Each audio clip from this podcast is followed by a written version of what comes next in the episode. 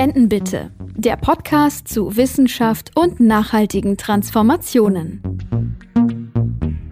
Hallo zusammen. Wir diskutieren hier regelmäßig über verschiedene Themen rund um Klimaschutz und Nachhaltigkeit. Gemeinsam mit der wissenschaftlichen Expertise aus dem Öko-Institut suchen wir nach den Antworten auf aktuell brennende Fragen. Ich bin Nadine Kreuzer, Moderatorin und Journalistin und freue mich auf eine weitere Runde. Ja, es gibt auch so viele spannende Sachen, über die wir mit euch sprechen wollen. Und deshalb haben wir an diese Folge, die ja eigentlich die letzte Folge unserer Staffel gewesen wäre, noch zwei Folgen angehängt auch weil ihr immer so viele Themen vorschlagt. Vielen Dank dafür. Und ich bin Mandy Schossig, ich leite die Kommunikation am Öko-Institut. Ja, und heute geht es bei uns um die Elektromobilität. Ein spannendes Thema, von denen die einen sehr begeistert sind. Tolle Technologie, vielleicht fahrt ihr selbst auch schon elektrisch. Und ähm, andere sind verunsichert und sagen, ach, ich warte lieber noch ab, wer weiß, was sich da in den nächsten Jahren noch tut. Und dann ja auch die vielen Rohstoffe für die Batterien. Und wie läuft es eigentlich mit dem Recycling? Das klappt doch gar nicht richtig.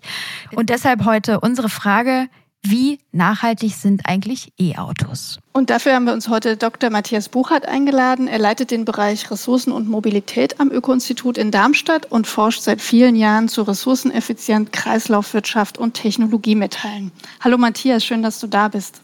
Hallo. Ja, auch von mir hallo, Matthias. Mit dir haben wir ja auch wieder so ein ähm, Öko-Institut Langzeittäter, oder? Du bist schon sehr lange dabei und früher hieß euer Bereich auch noch ganz anders, als er jetzt heißt. Erzähl mal bitte. Naja, also bevor wir uns in Ressourcenmobilität umbenannt haben, womit wir auch sehr glücklich sind inzwischen, weil das gut unser Spektrum abdeckt, hießen wir Infrastruktur und Unternehmen. Und noch weiter, das ist aber schon lange her, hießen wir einfach Chemiebereich. Aber das war von unserem Themenspektrum einfach völlig irreführend. Deswegen haben wir das immer wieder mal geändert. Ja, und das heißt ja, dass ihr dann auch mit Unternehmen zusammenarbeitet und diese auch beratet. Wie hat sich denn diese Arbeit mit den Unternehmen so verändert? Kannst du dich da erinnern, wie es anfing, wie das früher war, als ihr damit angefangen habt? Ja, ich kann mich erinnern und äh, natürlich war die Situation in den späten 80ern oder auch noch lange in den 90ern eine andere. Es gab äh, ja da durchaus ähm, wie soll man sagen, Kontroversen mit, mit großen Teilen der Industrie, Chemieindustrie und dergleichen. Und es gab dann so in, den, in der zweiten Hälfte der 90er so ein ähm, ja, Durchbruchprojekt für die damalige Höchst AG, die es heute nicht mehr gibt, aber einen der größten Chemiekonzerne in Deutschland. Das Projekt hieß Höchst Nachhaltig und das war so einer der Durchbrüche mit Unternehmen, zusammenzuarbeiten oder auch im Auftrag. Man muss aber auch sagen, und da habe ich ja doch einen, einen langen Blick zurück, dass natürlich heute viele Leute, die in Unternehmen, auch in Großunternehmen arbeiten, ähm, ja, ganz andere Erfahrungen und Einstellungen teilweise auch haben wie vor 30 Jahren oder 25 Jahren. Das sieht man schon sehr deutliche Veränderungen, wie in der gesamten Gesellschaft. Ja, und welchen Schwerpunkt legt ihr jetzt bei der Beratung von Unternehmen, wenn du es so vergleichst? Naja, es sind viel strategische Themen, wenn ich es mal so sagen darf. Ähm, also was sind die geeigneten Antriebe ja, ähm, für PKWs? Wie sehen die Ökobilanzen dazu aus? Äh, wie kann man wichtige Komponenten recyceln am besten? All diese Dinge. Bei welchen Rohstoffen muss man besonders aufpassen? Vielleicht auch, wenn es geht, sie ersetzen gegen andere. Das sind alles Themen. Also die Palette ist sehr, sehr breit. Okay, das zeigt uns aber schon mal, du bist genau der richtige Ansprechpartner für das heutige Thema. Für uns alle jetzt nochmal kurzer Einstieg in die Elektromobilität. Nun ist es beschlossene Sache. Bis zum Jahr 2035 sollen keine neuen Verbrenner-Pkw mehr in der EU zugelassen werden. Stattdessen sollen unsere Autos mit Elektroantrieb fahren, um die Umwelt zu entlasten. Fakt ist, unsere selbst gesteckten Klimaziele in Deutschland erreichen wir nur, wenn auch der Verkehr bis zum Jahr 2045 klimaneutral wird. Aber haben E-Autos wirklich die bessere Klimabilanz? Es melden sich kritische Stimmen zu Wort, die an der besseren Umweltbilanz von E-Autos zweifeln. Denn für die Herstellung der Batterien werden Rohstoffe wie Kobalt und Lithium benötigt, deren Abbau oft mit sozialen und ökologischen Problemen einhergeht. Hinzu kommen eine bisher fehlende Ladeinfrastruktur, hohe Kosten und Emissionen bei der Herstellung sowie ein Anstieg an Altbatterien und fehlende Recyclingquoten. Ist Elektromobilität also wirklich die nachhaltigste Lösung, um die Verkehrswende voranzubringen und den Sektor klimaneutral zu gestalten? Da gibt es einiges zu besprechen, würde ich sagen. Äh, ich würde ja ganz gern am Anfang mal wissen, wo wir eigentlich stehen. Wir haben ja gerade gehört, klimaneutral bis 2045, keine Verbrenner mehr bis 2035. Im Moment fahren ja aber schon noch ziemlich viele Autos mit Benzin- und Dieselmotor bei uns rum. Deshalb zum Anfang mal die Frage, Matthias, wie viele E-Autos gibt es denn jetzt schon auf unseren Straßen und welchen Anteil an der Gesamtzahl der Fahrzeuge in Deutschland macht das eigentlich aus? Also Anfang des Jahres, also Anfang 22, hatten wir gut äh, in Deutschland, also jetzt nur auf dem deutschen Markt, gut 600.000 vollelektrische Pkw auf den Straßen. Das entspricht ungefähr 1,3 Prozent der, der Flotte. Fast so viel, ein bisschen weniger Plug-in-Hybride, also auch nochmal so 1,3 Prozent. Jetzt sind wir im August 22, da dürften wir jetzt gut schon ein ganzes Stück über 700.000 vollelektrische haben. Also wir haben vielleicht 1,5 Prozent vollelektrische. Das ist aber auch logisch, weil natürlich das eine, ein träges System ist. Ja, die Autos fahren mindestens zehn Jahre, vielfach auch 15, 16, 17 Jahre. Wir kennen, glaube ich, alle, die so mal ein bisschen mit offenen Augen durch die Straßen gehen oder fahren. Das sind dann doch oft alte Schüsseln, wenn ich es mal so sagen darf, unterwegs. Und ähm, das dauert natürlich, bis auch nur annähernd das spürbar ist. Aber es hat jetzt gerade 21 von den Zahlen, von den Marktanteilen doch äh, ganz schön zugenommen. Wir sind irgendwie so bei 14, 15 Prozent voll elektrisch und dann kommen noch viele Plug-in-Hybride und noch einfache Hybride dazu. Gibt es denn da schon konkrete Ziele oder Pläne? Also wie viel sollen es noch werden optimalerweise? Ja, die gibt's äh, sehr wohl. Und zwar ähm, ja erst im letzten Jahr, im letzten Sommer verschärft oder sehr stark verschärft im Koalitionsvertrag. Also diese bekannten 15 Millionen bis 2030 auf den Straßen in Deutschland, 15 Millionen vollelektrische. Da gab es noch mal kurz eine Debatte über die Definition, aber es sollen wohl vollelektrische sein. Und das ist tatsächlich, muss man sagen, äh, eine Hausnummer. Das wäre ja, je nachdem 30 Prozent vielleicht vom Bestand dann, also auf den Straßen, bereits im Jahr 2030. Jetzt hört sich 30 Prozent vielleicht immer noch moderat an, aber wenn man die sich anschaut, das sind gerade noch sieben, acht Jahre, da muss natürlich jetzt einiges passieren. Also der Hochlauf muss viel steiler werden damit es auch nur annähernd erreicht werden kann. Dann lass uns doch mal direkt auch über das Klima reden. Wie ist das bei den E-Autos? Sind die klimaneutral oder treibhausgasneutral oder entstehen hier doch beim Fahren noch Treibhausgase? Also die Frage der Treibhausgasbilanz von E-Fahrzeugen, jetzt genauer E-PKWs versus ähm, Diesel- oder Benzin-PKWs, wird natürlich seit Jahren äh, kontrovers diskutiert, äh, wobei sich in den letzten Jahren aus meiner Sicht entschieden hat. Ja, also es hat sich eigentlich bestätigt, auch in den, den jüngsten Bilanzen, auch von namhaften Autoherstellern, aber auch von unabhängigen Studien, dass die über den Lebenszyklus, also von der Rohstoffgewinnung über die Herstellung der Teile, der Herstellung der Pkw selbst, der Nutzungsphase und auch noch äh, des Recyclings, die also jetzt für Deutschland oder auch Europa, EU 27 sind oft viele Bilanzen, die Bilanz günstig ausfällt für das vollelektrische Fahrzeug gegenüber dem Diesel oder dem Benziner. Das hängt natürlich jetzt von vielen äh, Randbedingungen ab. Also die üblichen Bilanzen gehen dann von einem Strommix, das ist ja ein ganz wichtiger Einflussfaktor, weil die E-Autos natürlich in der Nutzungsphase selbst kein, keine Treibhausgase emittieren, aber natürlich der Strom, den sie benötigen, und da kommt es natürlich sehr stark drauf an, wie viel äh, regenerative Anteile da im Strommix sind. Aber selbst wenn man vom aktuellen Strommix in Europa oder in Deutschland ausgeht, ist die Bilanz schon positiv über den Lebenszyklus. Das Ganze, das sagt das Öko-Institut ja auch schon lange, meine Kollegen von der Mobilitätsgruppe und Kollegin, dass das natürlich Hand in Hand gehen muss mit dem Anstieg des Anteils der regenerativen Energieträger im Strommix weil dann äh, werden die Vorteile natürlich noch deutlicher, noch erheblich deutlicher. Und es geht auch noch weiter, weil dieser regenerative Anteil, wenn der steigt, natürlich auch in den Produktionsprozessen der Batterien, der ganzen Autos und der Vorketten eine Rolle spielt. Ja, also das wird in der Tendenz nach 2030 immer besser in Richtung der Elektrofahrzeuge. Natürlich wenn das andere ambitionierte Ziel, die 80 Prozent regenerativer Anteil am Strommix in Deutschland erreicht wird, was auch muss man deutlich sagen, in der Kürze der Zeit ambitioniert ist. Und äh, nochmal konkret, hast du da Zahlen für uns im Vergleich auch zum Verbrenner, wie viel Emissionen entstehen? Also das, wie gesagt, da gibt es zig Studien und je nach Randbedingungen, je nach PKWs, je nach Strommix, aber man kann schon sagen, mit dem heutigen Strommix sind es vielleicht insgesamt 20, 30 Prozent weniger. Man kann aber auch die Bilanz machen, was habe ich durchschnittlich bis 2030 oder 2035 für einen Mix, dann kann, können da durchaus auch Halbierungen oder mehr auftreten. Ja, also je schneller der Strompark sozusagen Europa äh, grüner wird mit mehr regenerativen Anteilen, umso deutlicher fallen sozusagen die äh, Nettogewinne aus. Ja, das ist ganz klar.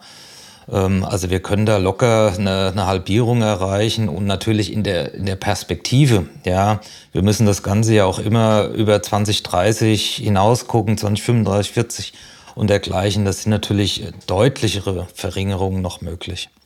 Wer sich da mal so richtig äh, reinfuchst in das Thema, der liest auch immer sehr unterschiedliche Zahlen. Wieso gibt es da so verschiedene Aussagen zu dem Thema? Ja, also es hängt natürlich einmal davon ab, wie gesagt, äh, der Strommix verändert sich ja dauernd. Es ist natürlich auch, ob ich, es gibt Bilanzen, die nehmen Deutschland den Strommix, den durchschnittlichen, andere EU 27. Es gibt dann auch mal Vergleiche mit Einzelländern, zum Beispiel mit Polen, wo man noch einen hohen Kohlenstromanteil hat, oder mit China, China Nord oder China Süd oder wie auch immer. Dann muss man auch schauen, ich habe Bilanzen gesehen, die ja, waren schon sehr zweifelhaft, die haben sehr veraltete Strommixe von Deutschland genommen. Ja, wenn man die von vor fünf Jahren nimmt, da ist schon, äh, da ist schon das Ergebnis schräg, ja, weil, weil wir doch, doch auch in der Vergangenheit, in den letzten zehn Jahren doch deutliche Anstiege des Anteils der regenerativen Energieträger im Strommix äh, gesehen haben in Deutschland, aber auch in Europa, so dass man sehr genau äh, schauen muss, von wann sind die Daten, wie exakt sind die und ähm, ein weiterer Punkt war immer oder ein, ein heftiger Streitpunkt, die vor allem die CO2-Bilanz der Batterieherstellung. Ja. Und da gab es ähm, jetzt über wenige Jahre in, in Studien von den gleichen Autoren Halbierung pro Einheit. Ja.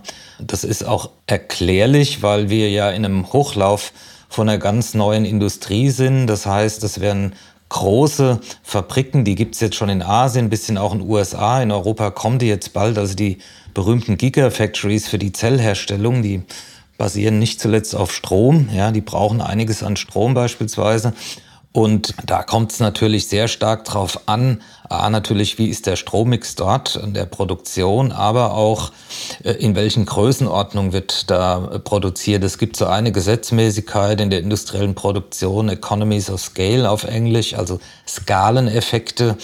Das ist natürlich äh, eine Anlage, die vielleicht eine Kapazität von einer Gigawattstunde Kapazität produziert nicht ganz so effizient wie ein die 20 Gigawattstunden pro Jahr Batteriezellkapazität produziert. Das heißt, ähm, da können dann die sogenannten Skaleneffekte erschlossen werden und das sind ganz schnell mal 20 Prozent oder so weniger. Ja, und so kann sich das durch die ganzen Stufen der Wertschöpfungskette, das sind ja noch viele Schritte, ähm, vorweggeschaltet. Also so eine Batteriezelle besteht ja aus vielen Komponenten, Kathode, Anode, Elektrolyt, Zellhülle und so weiter. Und äh, da sind überall Verbesserungen natürlich möglich. Und ähm, man muss einfach sehen, dass viele Studien, diese ersten Studien, die hatten Zahlen zugrunde, die lagen vielleicht vor zehn Jahren, das waren Produktionen von vor zehn Jahren. Und zwischen der Produktion von einer Batteriezelle heute, einer Lithium-Ionen-Zelle von heute gegenüber vor zehn Jahren, da liegen Welten dazwischen. Okay, aber das heißt, wenn ich dich richtig verstehe, dann ist das mit dem Klimaschutz dann auch schon wieder hinfällig, wenn der Strom nicht aus erneuerbaren Energien kommt, oder? Ja, aber das ist eine äh, Erkenntnis, die, die haben wir alle schon lange. Und das hat das Öko-Institut auch immer gesagt. Die Elektromobilität macht natürlich nur Sinn mit Strom auf Basis regenerativer Energieträger. Und je höher der Anteil ist, ja, umso besser ist das Elektrofahrzeug im Vergleich zum Verbrennerfahrzeug. Und deswegen muss das auch in der zeitlichen Schiene Hand in Hand gehen. Mhm. Und äh, von wie viel zusätzlichen Kapazitäten reden wir da eigentlich, die wir für die E-Fahrzeuge brauchen? Also ganz konkret gefragt, wie viele Windräder müssen noch gebaut werden? Also ich habe jetzt nicht die Zahl in Windrädern im Kopf, aber was ich sagen kann, ein Vorteil von den Elektro batterieelektrischen Fahrzeugen sind die hohen Wirkungsgrade. Ja, das ist übrigens noch sehr wenig diskutiert, dass eigentlich ein Verbrenner-Pkw oder überhaupt ein Verbrennerfahrzeug eigentlich einen sehr schlechten Wirkungsgrad hat. Ähm, niemand von uns würde, glaube ich, nachdem ein Pkw gefahren ist, ein Stück seine Hand auf einen Motorblock legen. Wir würden uns fürchterlich verbrennen. Das ist alles die verschwendete Energie, die eben nicht in Bewegungsenergie umgesetzt wurde, sondern einfach in hohe Temperaturen. Und das ist ein Grundproblem bei Verbrennungsmotoren. Und das ist äh, bei Elektromotoren in der Weise keinesfalls der Fall. Ja. Das heißt, die, die Kilowattstunde Energie, jetzt in dem Fall Strom bei E-Fahrzeugen, wird sehr effizient umgesetzt in Bewegungsenergie. Ja, und das ist beim äh, Verbrenner grundsätzlich ein Problem. Jetzt aber deine, die Antwort auf deine Frage. Und deswegen, ähm, wenn man, es gibt so Hochrechnungen, wenn man sozusagen den ganzen Pkw-Park in Deutschland ähm, auf voll elektrisch, dann je nachdem, was wir für Zahlen ansetzt, sind wir vielleicht bei 25, 30 Prozent mehr Strombedarf im Vergleich zum gesamten Strombedarf der Bundesrepublik, also mit allem, mit Haushalten, Gewerbe, Industrie. Das ist natürlich trotzdem viel, aber wir müssen sehen, dass wir äh, dann einen riesigen Sektor, der für fossile ähm, Energieträger bisher zuständig ist, nämlich den Pkw-Verkehr, dass der komplett umgestellt wird auf Strom und dann möglichst auch auf grünen Strom. Was gibt es denn da sonst eigentlich noch für Alternativen fürs Fahren mit dem Strom? Also wenn ich das richtig verstehe, dann sollen ja 2045 ähm, in unserer klimaneutralen Welt nicht nur E-Autos fahren, ist ja auch von E-Fuels die Rede. Was ist mit denen? Ja, also zunächst sind natürlich E-Fahrzeuge, vielleicht erster Punkt, nicht nur E-PKWs. Ja, es gibt schon immer Straßenbahnen, ähm, auch U-Bahn, S-Bahn, die alle mit Strom fahren, Fernverkehr, die Bahn. Jetzt kommen auch Elektrobusse. Auch ein Pedelec ist letztlich ein E-Fahrzeug, also ein Fahrrad, was halt äh, auch mit Strom unterstützt werden kann. Deswegen gibt's da eine ganze Palette. Die Pkw sind halt ein wichtiges Segment, aber auf keinen Fall das einzige, das vielleicht nur da nochmal eingeschoben. Du hast jetzt das Thema E-Fuels angesprochen. Da kann ich im Prinzip direkt aufsetzen auf das, was ich sagte zu, der, zu dem schlechten Wirkungsgrad der Verbrennungsmotoren. Ja, dieses Problem lösen wir mit E-Fuels nicht. Ja, also genau, die Hand würde sich genauso verbrennen bei einem Motor, der mit E-Fuels betankt wird und damit fährt. Ja, das heißt, wir haben auch immer gesagt vom Öko-Institut, ja, man muss dieses Thema verfolgen. E-Fuels, aber nicht für den Pkw-Sektor, weil wir brauchen das für Bereiche, wo halt äh, batterieelektrische Lösungen vielleicht nicht greifen oder unmöglich sind. Also insbesondere wird ja immer der Flugverkehr angeführt, also Flugzeugtreibstoff oder auch äh, große Schiffe und dergleichen. Und da ist genug Bedarf da. Das heißt, ähm, die E-Fuel-Route, die ja über Wasserstoff geht, was ja schon anspruchsvoll ist, und dann halt mit CO2 entweder aus Punktquellen oder aus der Luft ähm, gewonnen sogar umgesetzt wird zu diesen synthetischen Kraftstoffen, äh, ist schon richtig zu verfolgen. Es ist aber keine ernsthafte Alternative zu den batterieelektrischen Pkw oder auch Bussen. Was gibt es denn sonst noch für Alternativen, um unsere Autos zum Rollen zu bringen?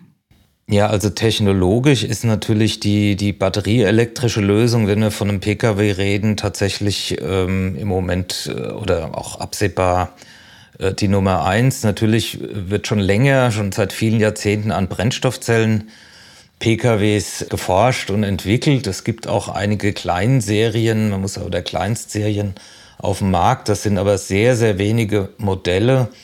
Und wie gesagt, die Brennstoffzellen äh, Pkw hängen natürlich dann auch an einer, wenn man sich das groß vorstellt, also wirklich in, in Millionen Stückzahl natürlich an einer sehr großen Produktionsmenge notwendigen an äh, grünem Wasserstoff, ja, der auch wieder aus grünem Strom gewonnen werden muss.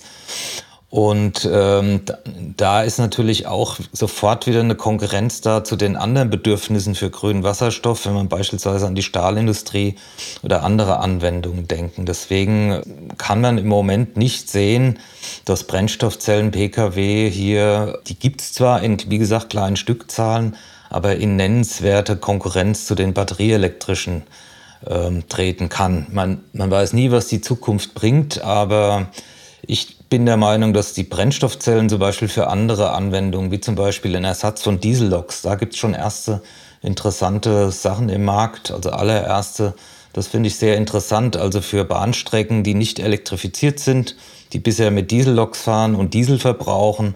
Da ähm, zum Beispiel Loks mit Brennstoffzellenantrieb und Wasserstoff, das finde ich eine elegante Lösung. Mhm. Beim Thema Wasserstoff kann man auch noch mal unsere allererste Folge nachhören. Da haben wir ja mit Felix Mattes über Wasserstoff und unter anderem auch über die Frage, wo er eingesetzt werden soll, geredet. Matthias, du beschäftigst dich ja in deiner Arbeit vor allem mit Rohstoffen und mit Metallen. Das ist ja auch ein zentraler Aspekt bei der Kritik an Elektromobilität. Ähm, deswegen mal so eine Einstiegsfrage, welche Ressourcen brauchen wir denn für die Elektromobilität überhaupt? Natürlich habe ich äh, einen Elektromotor. Ja, das ist das eine. Die sind aus industriellen Anwendungen sehr gut bekannt. Das sind natürlich spezifische ja, für die entsprechenden Hybrid- oder vollelektrischen Pkw. Da brauche ich in der Regel äh, ja nicht wenig Kupfer und die meisten tatsächlich äh, Elektromotoren im Pkw-Bereich, die arbeiten mit äh, sogenannten Permanentmagneten und da sind seltene Erden. Also Elemente wie Neodym beispielsweise, oder das ist das Wichtigste, ähm, doch in erheblichen Mengen in diesen Legierungen drin. Und das ist, äh, das, sind, das ist ein Spezifikum. Ja, also seltene Erden für Elektromotoren, auch Kupfer. Für die Batterien, das Herzstück sozusagen der Elektro-Pkw, über die viel äh, geforscht und gesprochen und in Medien berichtet wird, da, äh, das ist ja bekannt, das sind Lithium-Ionen-Batterien im Moment und auch ja, wahrscheinlich für die nächsten Jahre absehbar. Da ist es natürlich Lithium ganz vorneweg, auf alle Fälle. Bei den meisten Zellchemien auch Nickel und äh, auch Kobalt. Es gibt aber auch, das ist auch absehbar, äh, Nickel- und ähm, Kobaltfreie Zellchemien. Da muss man mal schauen, äh, was sich da in den nächsten Jahren in welchen Anteilen durchsetzt. Also Lithium, Kobalt, Nickel, auch Graphit für die Anode ist ähm, ein wichtiger Rohstoff, der benötigt wird. Und generell, äh, das zeigen alle Arbeiten von uns, aber auch von anderen, kann man davon ausgehen, dass sich die Elektrifizierung des Straßenverkehrs so Basismetalle wie Kupfer und Aluminium auf alle Fälle äh, eine Rolle spielen werden. Ja. Mhm. Aber wenn man das vergleicht, wir machen ja den Vergleich immer mal wieder auf in dieser Folge mit den Verbrennern, äh, die haben ja keine Batterie, aber da gibt es ja sicher auch Rohstofffragen, die zum Tragen kommen. Ja, absolut. Also ähm, auch da werden spezifische Materialien benötigt. Das gilt insbesondere für den äh, Autoabgaskatalysator. Da sind Platingruppenmetalle enthalten, Platin, Palladium, auch Rhodium teilweise und äh, interessanterweise auch mit sehr ein seltenen Erdelement. Ähm, also das sind zum Beispiel wichtige Spezial- äh, oder Technologiemetalle, wie man sagt, für, für Verbrenner-Pkw. Es gibt dann auch noch so ein paar äh, Besonderheiten wie Iridium in Zündkerzen und dergleichen, auch ein Platingruppenmetall in kleinen Mengen, aber trotzdem relevant. Und was für alle PKWs gilt, wie für viele Anwendungen, ist die zunehmende, Elektronik. Wir haben ja, sind ja immer mehr rollende Computer, eigentlich so Autos. Ja, das heißt, wir haben dann auch äh, möglicherweise Edelmetalle drin, Goldstecker, was auch immer, äh, Silberpasten, Zinn. Also das ist, gilt aber für alle Fahrzeuge. Das ist jetzt nicht spezifisch, was den Antrieb angeht. Aber jetzt im Vergleich zum Verbrenner, wenn man auf die Ressourcen schaut, dann würdest du sagen, brauchen wir für E-Autos wesentlich mehr äh, Ressourcen, Rohstoffe als für den Verbrenner? Das kann man so nicht sagen. Also wir haben letztes Jahr für das Bundesumweltministerium eine Studie abgeschlossen. Da haben wir ähm, speziell für den Pkw-Bereich in Deutschland bis 2035 verglichen nach einem Verbrennerszenario und einem eher ambitionierten EV-Szenario, also wo schneller mehr Elektrofahrzeuge in den Markt gehen. Wie sind die Ressourcenimplikationen? Wir dürfen ja nicht vergessen, die Verbrenner Deswegen verbrennen ja permanent Diesel oder Benzin. Da steckt ja auch eine Ressourcenkette dahinter, nämlich Erdöl in der Regel. Und das sind erhebliche Mengen.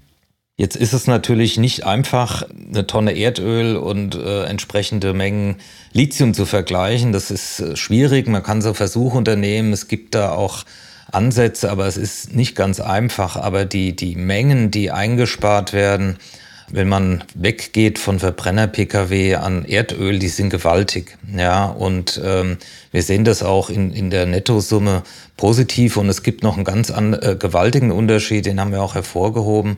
Die ähm, Metalle, ja, die kann ich in der Regel, und da gibt es starke Bemühungen, mit hohen Rückgewinnungsraten wiedergewinnen und zum zweiten und später zum dritten Mal einsetzen. Das Benzin oder der Diesel, der verbrannt ist, der ist weg. Ja, das ist ein gewaltiger Unterschied.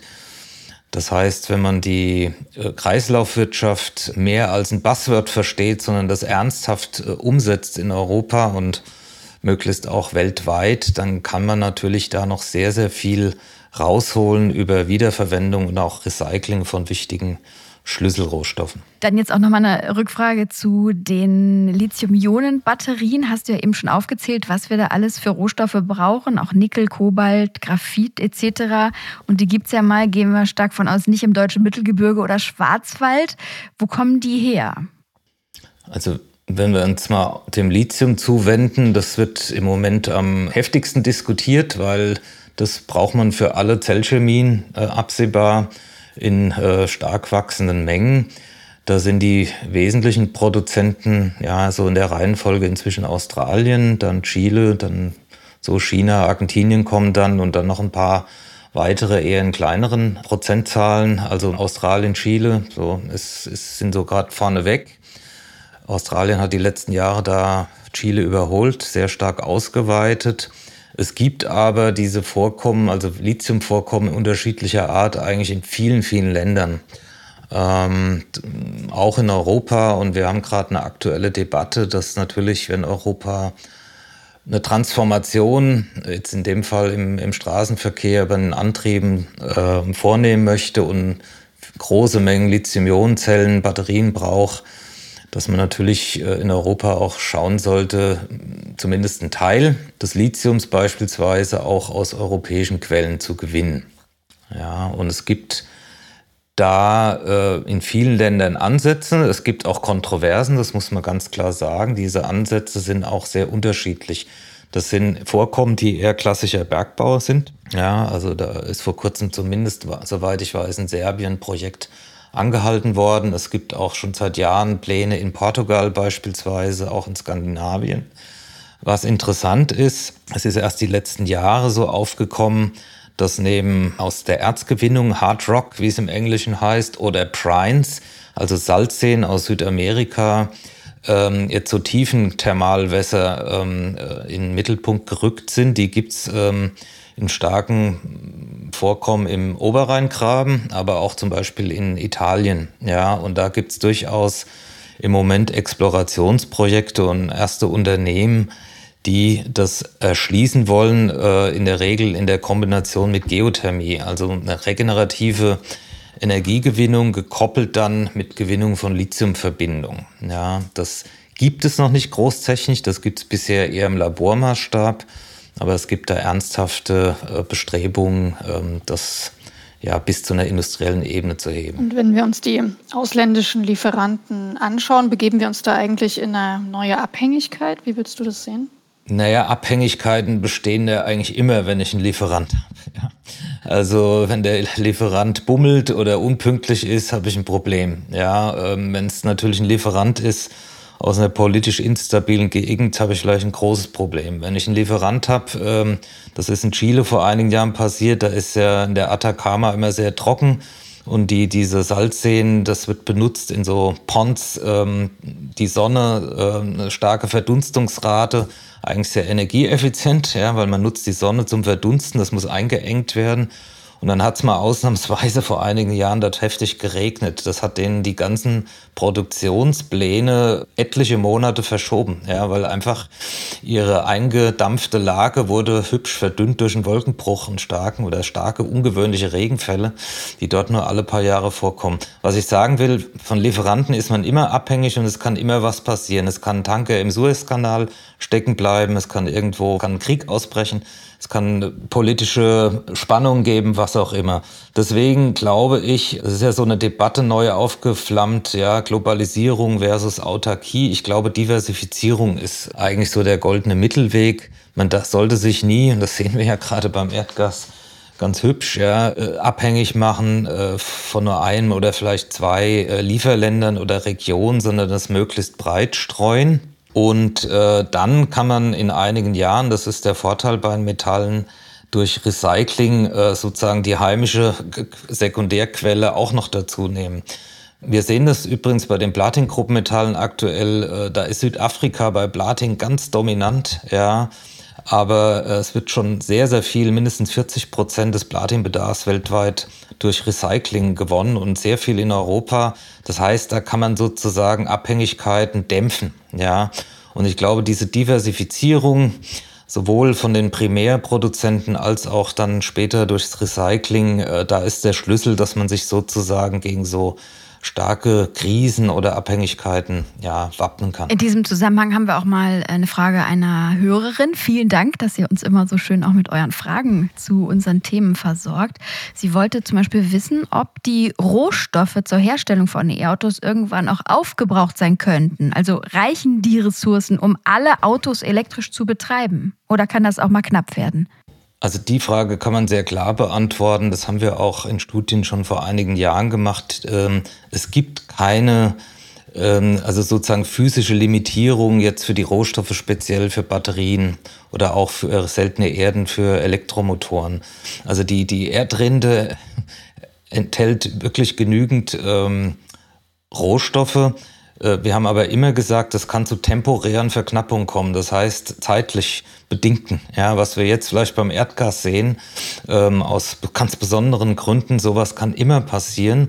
Aber das ist was ganz anderes als sozusagen eine absolute physische, ja, Verknappung, ähm, sondern wir reden vielleicht mal von Verzögerung, aber nicht, äh, dass sozusagen da ein ein Pfropfen in die Flasche geht und nichts mehr durchgeht. Mhm.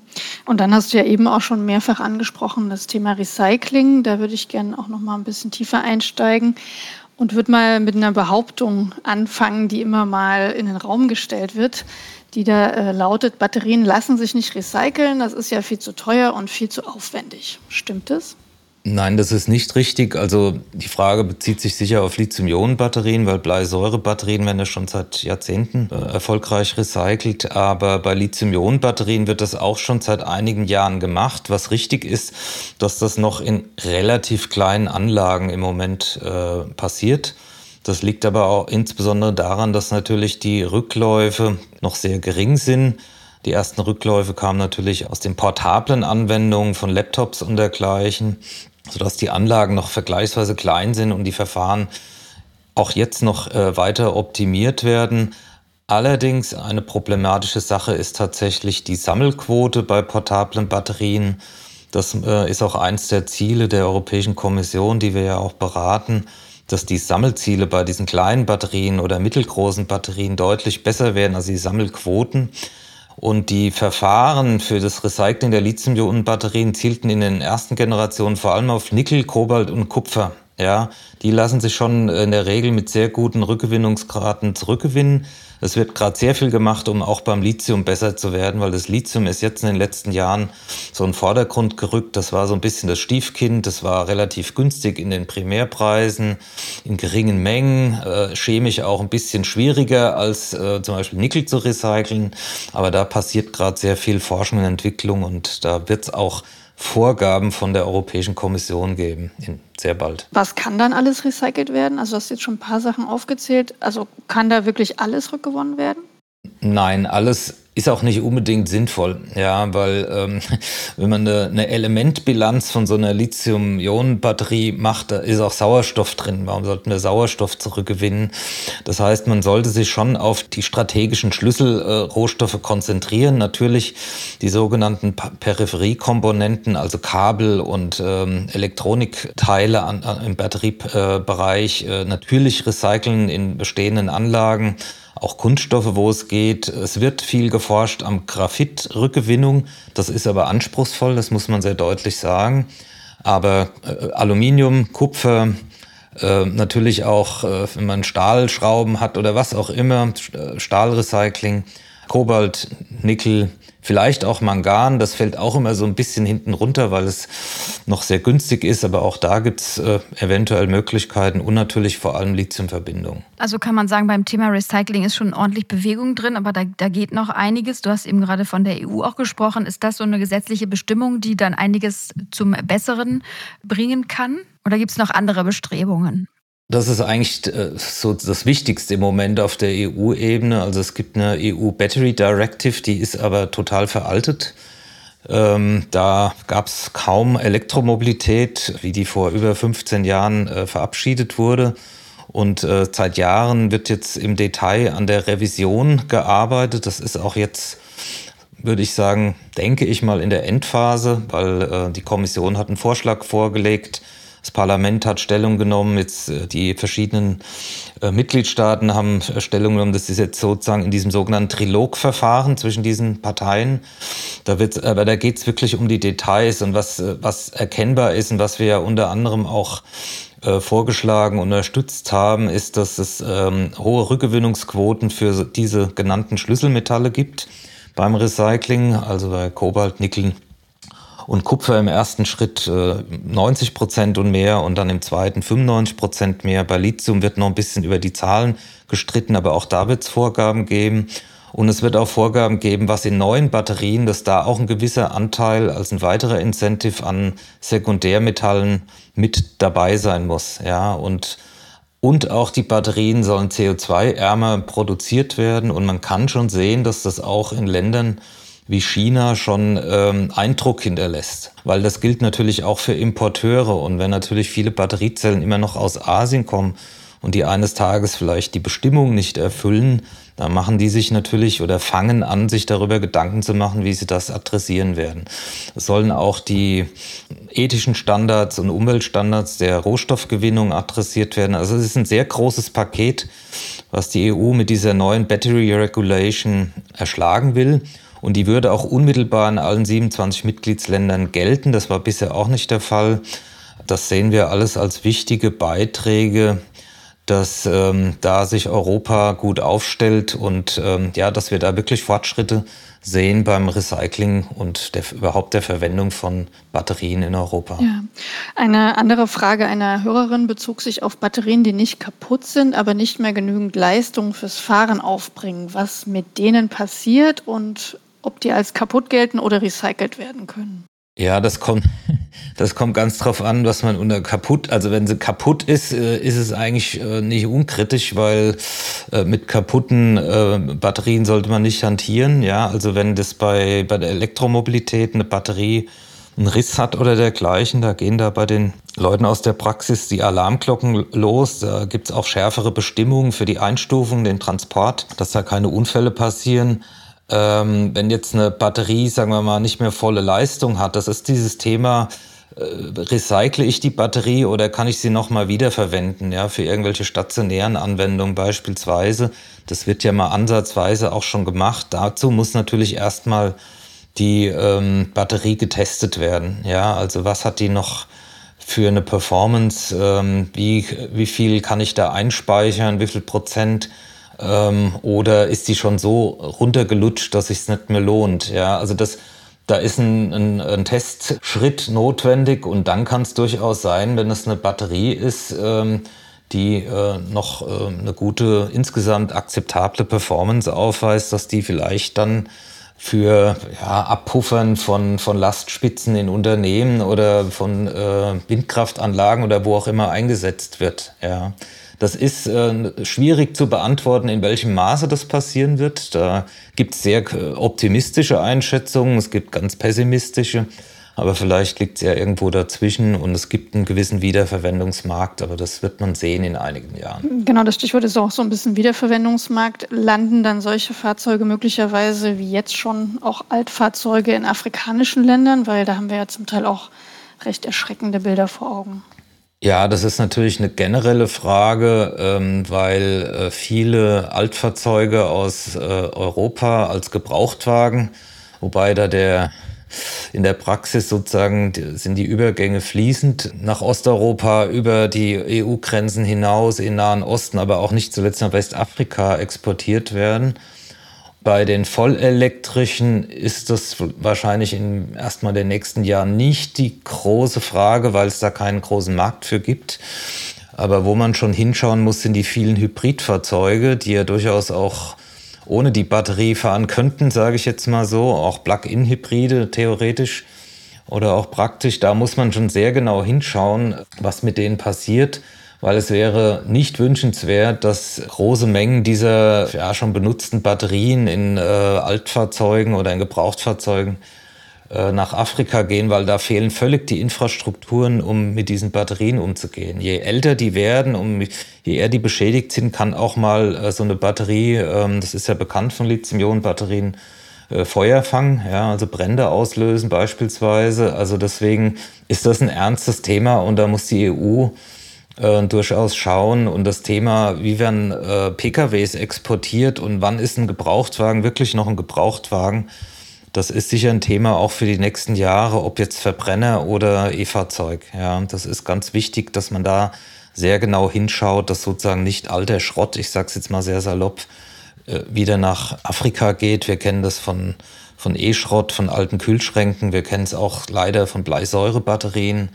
Das sind manchmal Sachen, die sind noch legal, teilweise an der Grenze Legalität, zum Teil wohl auch illegal, aber das ist dann ähm, vor Ort dann nicht mehr auseinanderzuhalten. Aber das ist tatsächlich ein Thema, dem wird man sich in den nächsten Jahren äh, intensiv widmen müssen.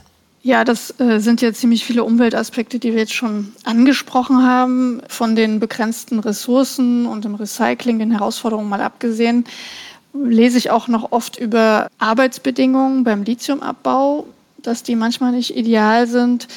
Wie ist denn da die Situation? Also ist dann die Elektromobilität möglicherweise schuld an Ausbeutung oder Umweltzerstörung beim Abbau von Rohstoffen wie Kobalt und Lithium? Ja, nach unseren Analysen in den letzten Jahren muss man ja sagen, dass ähm, Rohstoffabbau in, in vielen Ländern der Welt ein grundsätzliches Problem darstellen kann und auch tatsächlich oft darstellt. Das Problem ist aber, da wird gern das Beispiel Kongo zu Recht angeführt, wo ja der wichtigste Kobaltproduzent, also Minenförderer ähm, für Kobalt, Demokratische Republik Kongo. Und da ist der Bergbau eigentlich nur ein Symptom für äh, eine Weltregion oder ein Land mit sehr schlechter Governance, ja, mit postkolonialen Problemen großer Art, informellen Strukturen, Korruption, all diese Dinge. Das wird am Bergbau sehr deutlich, aber ist letztlich eigentlich nur ein Spiegel von fehlenden Strukturen. Ja. Und das ist nicht exklusiv für, für Batterierohstoffe. Wir haben ja letztes Jahr für WWF Schweiz eine Goldstudie durchgeführt, wo wir uns insbesondere mit Goldgewinnung in äh, Peru oder generell in Südamerika äh, unter anderem befasst haben. Und das hat jetzt mit Elektromobilität gar nichts zu tun. Und ähm, da haben wir massive Probleme mit Quecksilberemissionen, vielen anderen Problemen. Also Bergbau ist ein Thema, ja, und ähm, erfreulicherweise ist das nicht nur äh, inzwischen in Europa ein Thema, sondern gerade in äh, Lateinamerika, was ein wichtiger Kontinent ist für Erzbergbau, Länder wie Chile, auch Brasilien, ist die ähm, Politik, aber auch die, sind die Gesellschaften doch deutlich sensibler geworden. Ja, das heißt natürlich noch lange nicht, dass da alles sich zum Guten gewendet hat, aber da wird schon genauer hingeschaut. Es gab ja massive äh, Unglücke in Brasilien und also die ganzen Themen Wasserhaushalt, Verschmutzung, aber auch Teilhabe an der Wertschöpfung, das sind große Themen in, in vielen Ländern Südamerikas, was jetzt so Erzbergbau und so weiter angeht. Wenn wir jetzt nochmal den Blick zurück nach Deutschland richten, dann sehen wir ja, dass die Autos, die bei uns produziert werden, immer größer werden. Also bei uns in der Stadt in Berlin, aber auch anderswo steht oftmals ein SUV neben dem nächsten. Heißt das dann, größere Autos benötigen wahrscheinlich auch mehr Ressourcen ja, das ist eigentlich eine Frage, die kann man relativ leicht beantworten. Natürlich ist ein Auto jetzt in der Tendenz, was zwei Tonnen wiegt, ähm, hat einen größeren Abdruck als ein Auto, was anderthalb oder vielleicht nur 1,3 Tonnen wiegt. Ja, und bei den E-Fahrzeugen sehen wir ja, dass die, die großen äh, E-Fahrzeuge, die haben natürlich auch größere Batterien. Und dafür brauchen sie natürlich auch entsprechend äh, deutlich mehr, mehr Rohstoffe. Das ist ganz klar. Dass da ein Zusammenhang besteht. Und sie verbrauchen auch mehr Strom pro 100 Kilometer, weil sie schwerer sind. Ja, das muss man auch sagen. Ja, dann danke erstmal für diese ganzen vielen Detailinfos. Ich würde noch mal gerne mit dir äh, so gegen Ende einen kleinen Ausblick wagen. Viele Leute sagen ja auch noch so, die E-Autos sind noch so teuer, ich warte mal noch ein bisschen, in zehn Jahren hat sich ja vielleicht so einiges getan. Was sagst du denen? Wie entwickelt sich die Elektromobilität in den nächsten zehn Jahren? Ähm, das ist natürlich ein bisschen Blick in die Glaskugel. Was man sagen kann, wenn man die letzten Jahre zurückschaut, das war ja auch erwartet worden, dass natürlich die relativen Mehrkosten sich reduziert haben, also vor allem in Batterien, ja, da kommen auch diese Economies of Scale wieder zum Tragen. Ähm, jetzt haben sich einige Batterierohstoffe in den letzten ein, zwei Jahren verteuert. Dennoch denke ich, dass durch diese große Transformation auf allen Ebenen sich weitere Skaleneffekte ergeben, dass sich, sagen wir mal, die, die Preise zwischen einem Verbrenner vergleichbar, also in der vergleichbaren Fahrzeugkategorie und einem E-Fahrzeug zumindest sehr stark annähern werden. Das hängt dann ein bisschen auch von der Preispolitik ab der Automobilhersteller. Im Moment ist ja so, dass die Nachfrage gar nicht bedient werden kann wegen Lieferkettenproblemen, generell China, Covid, all diese Probleme. Aber daher die Preise pro Pkw generell relativ hoch sind. Ja. Also es gibt einen großen Nachfragemarkt und der kann gar nicht genügend bedient werden. Also verkaufen natürlich die Automobilhersteller im Moment ihre Autos nicht mit Schleuderrabatten.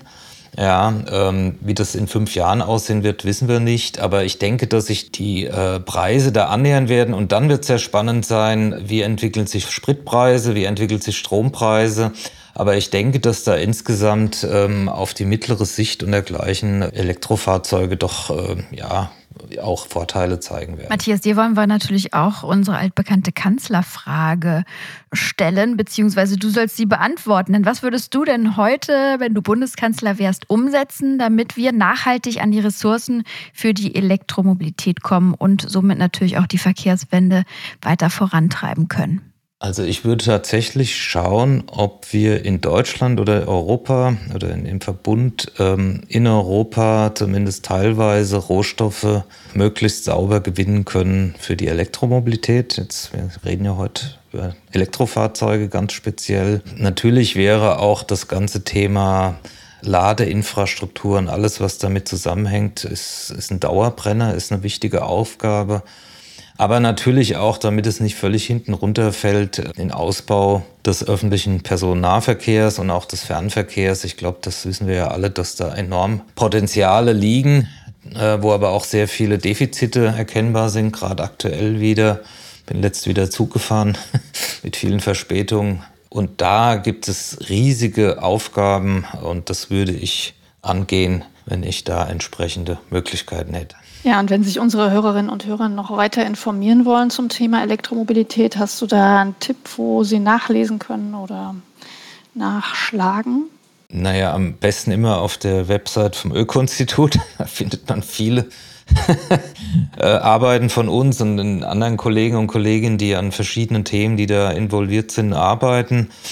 Äh, ich denke, unsere Arbeit vom letzten Jahr zu dem Ressourcenvergleich, äh, die umfasst ja sehr viel, ja. Eben nicht nur Batterierohstoffe, sondern auch die fossilen Ressourcen, aber auch die äh, benötigten Ressourcen für die Windräder und die Solarzellen. Also da findet man alles, auch Vorschläge. Das wäre jetzt mal ein Tipp, aber es gibt natürlich noch eine ganze Menge weitere Arbeiten, je nach Detailfrage, die sich den Leserinnen oder Hörerinnen und Hörern stellt. Ja, danke schön, Matthias. Also auf jeden Fall ähm, immer auf die Seite vom Öko-Institut. Mandy, du kannst das ja auch nochmal schön verlinken in den Show Notes, ne? damit man den richtigen Pfad findet. Da kann man ja lesen und lesen und sich schlau lesen vor allen Dingen. Aber wir danken dir erstmal jetzt, Matthias, dass wir hier in der letzten Stunde um einiges schlauer geworden sind. Vielen Dank für deine Expertise.